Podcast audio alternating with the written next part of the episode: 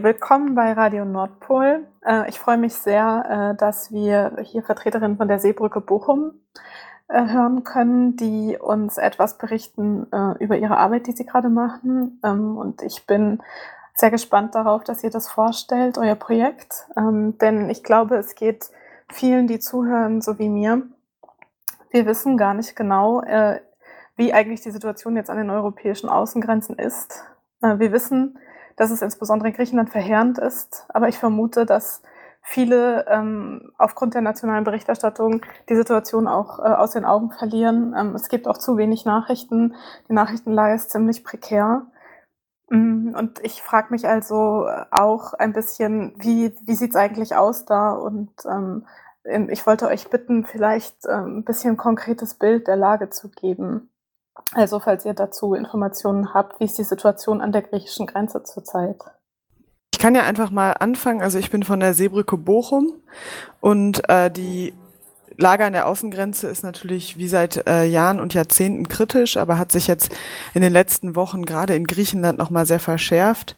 Dadurch, dass es Ende Februar diese Öffnung der Grenze oder die einseitige Öffnung der Grenze seitens der Türkei gab, die jetzt mittlerweile wieder zurückgenommen wurde.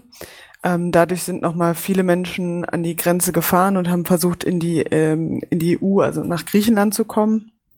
Und welche Situation sich natürlich auch verschärft hat, daraufhin ist nochmal die Situation der, ähm, der Inseln der Ägäis, insbesondere von Lesbos, wo ja dieses riesige Lager ist, Moria mit 20.000 Menschen, ähm, die sozusagen einerseits wegen der Grenzöffnung nochmal äh, sich die Stimmung da sehr verschärft hat, aber jetzt auch ganz aktuell natürlich wegen äh, des Coronavirus.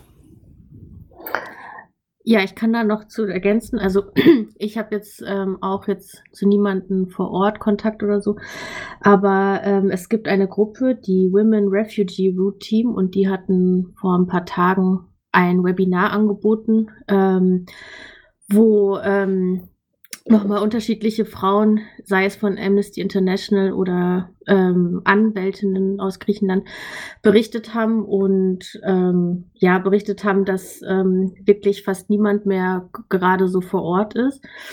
Ähm, und das äh, genau auch nochmal ähm, so in Hinblick auf äh, Covid-19, dass das, dass das für das ähm, für das Camp vor Ort eigentlich kein Emergency-Plan gibt. So, also was passiert, sollte sich eine Person vor Ort infizieren. Ähm, das Einzige, was gerade ähm, ähm, da ist, ist, dass ähm, den geflüchteten Menschen quasi verboten wird, halt so das Camp zu verlassen.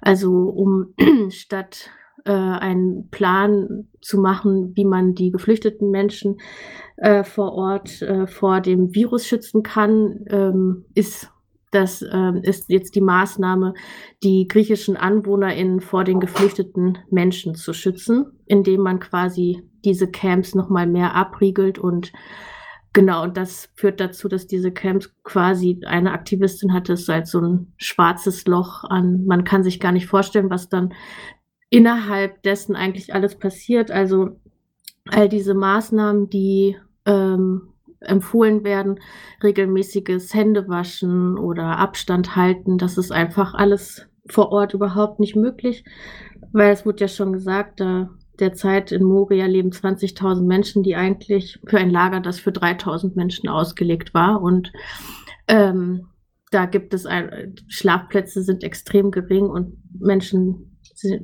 müssen dort sehr dicht übernachten. Okay, das ist eine verheerende Lage tatsächlich.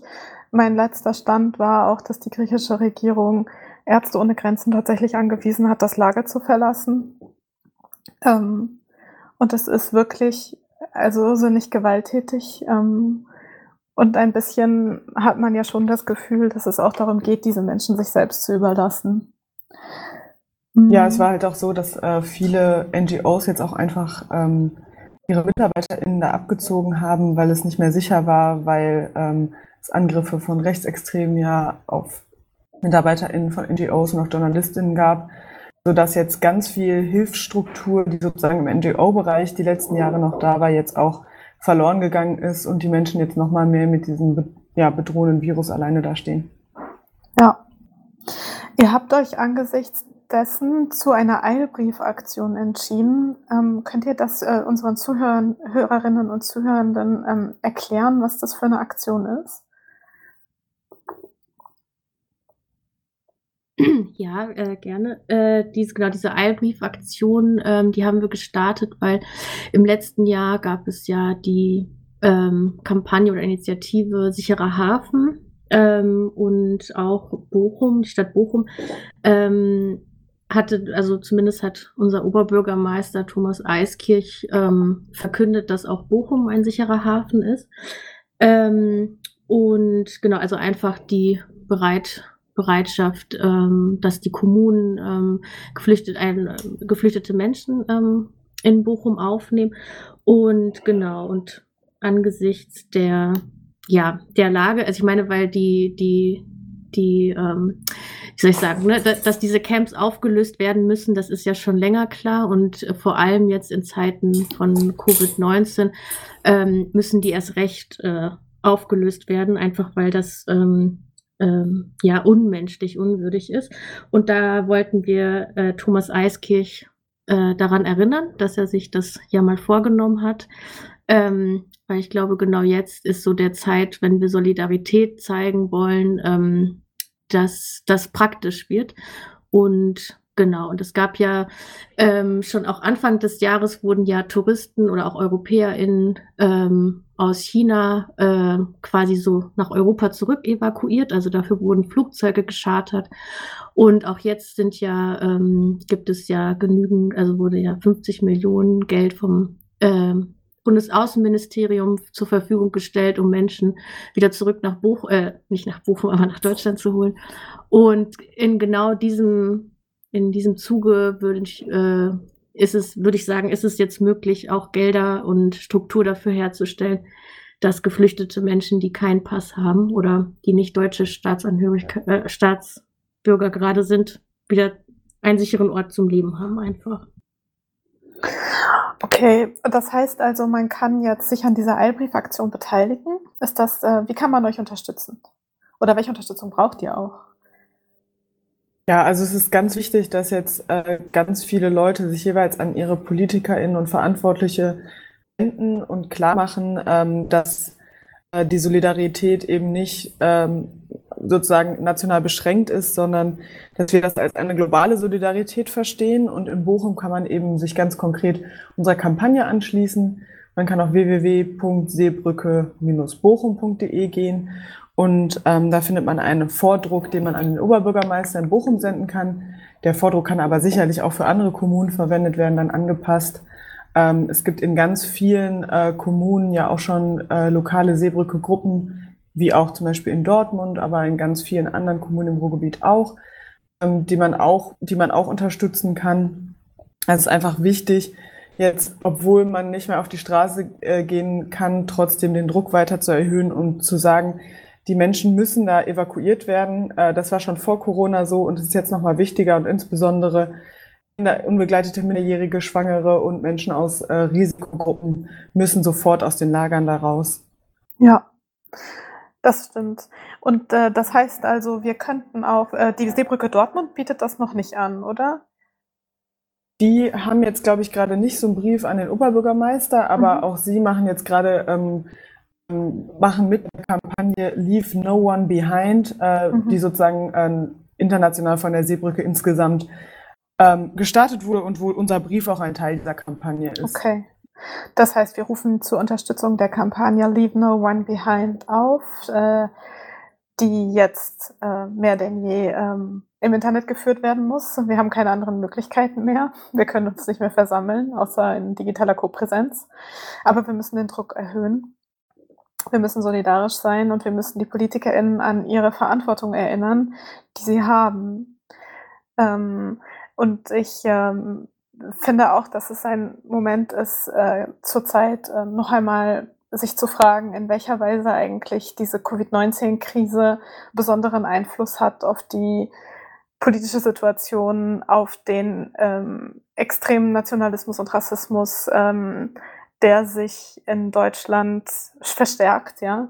Ähm, und dass wir einfach auch erleben, dass insbesondere Marginalisierte ein, in, viel stärker von dieser Krise betroffen sind als ähm, die Mehrheitsgesellschaft ähm, und dass wir unbedingt Möglichkeiten finden müssen, ähm, Widerstand zu zeigen gegen diesen, gegen diesen sich verstärkenden Effekt und dass wir unbedingt ähm, auch kreativ sein müssen, um äh, da den Druck zu erhöhen.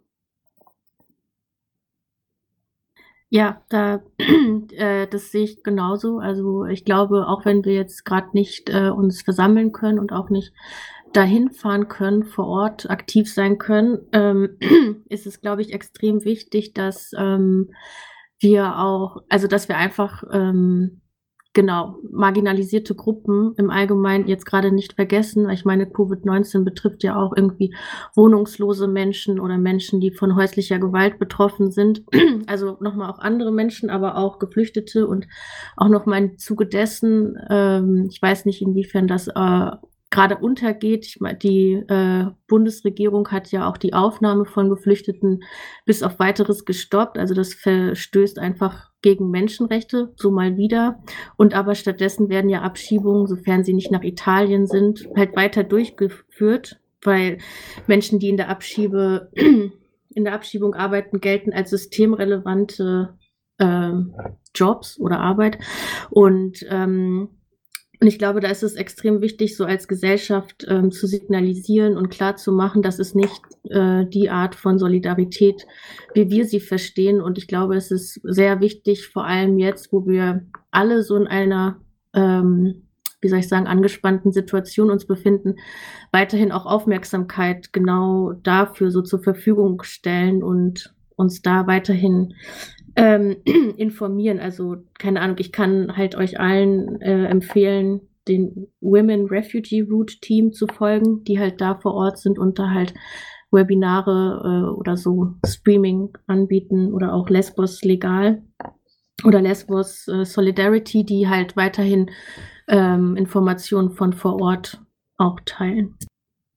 Ja, und ich finde es auch ganz wichtig zu sagen, auch gerade hier vor Ort ist es halt sehr ungleich verteilt wen halt Covid besonders betrifft. Und wie du gesagt hast, Abschiebungen ähm, gehen weiter und auch Menschen sitzen weiterhin in Abschiebehaft, obwohl vielleicht in manche Länder nicht mehr weiter abgeschoben wird. Also es ist, es geht weiter und auch vor Ort ähm, ist unklar, die ganzen Menschen, die immer noch in Lagern leben in unseren Kommunen, was eigentlich jetzt mit denen passiert und wie sie ähm, vor diesem Virus auch geschützt werden. Deswegen äh, gibt es jetzt auch von vielen Landesflüchtlingsräten die Forderung, jetzt sofort vor Ort auch Lager aufzulösen, Menschen zu evakuieren und dezentral unterzubringen. Und ich finde auch, dieser Forderung sollten wir uns anschließen. Auf jeden Fall. Ich danke euch sehr für das Gespräch. Wir bereiten Gespräche vor in den nächsten Tagen mit Menschen, die in Frauenhäusern arbeiten oder die äh, in der Obdachlosen- oder Wohnungslosenhilfe arbeiten. Wir versuchen, äh, Stimmen äh, zu gewinnen, um Öffentlichkeit herzustellen in der jetzigen Situation äh, für diejenigen, die ähm, besonders betroffen sind von der Situation, in der wir jetzt leben und die besonders betroffen sind von diesem Virus. Ähm, bis dahin äh, kann ich äh, allen nur raten, besonders viele Briefe oder E-Mails an verschiedene Oberbürgermeister zu schicken und ähm, solidarisch zu bleiben. Vielen Dank für eure äh, für das Gespräch mit euch. Ja, vielen ja. Dank. Vielen, vielen Dank.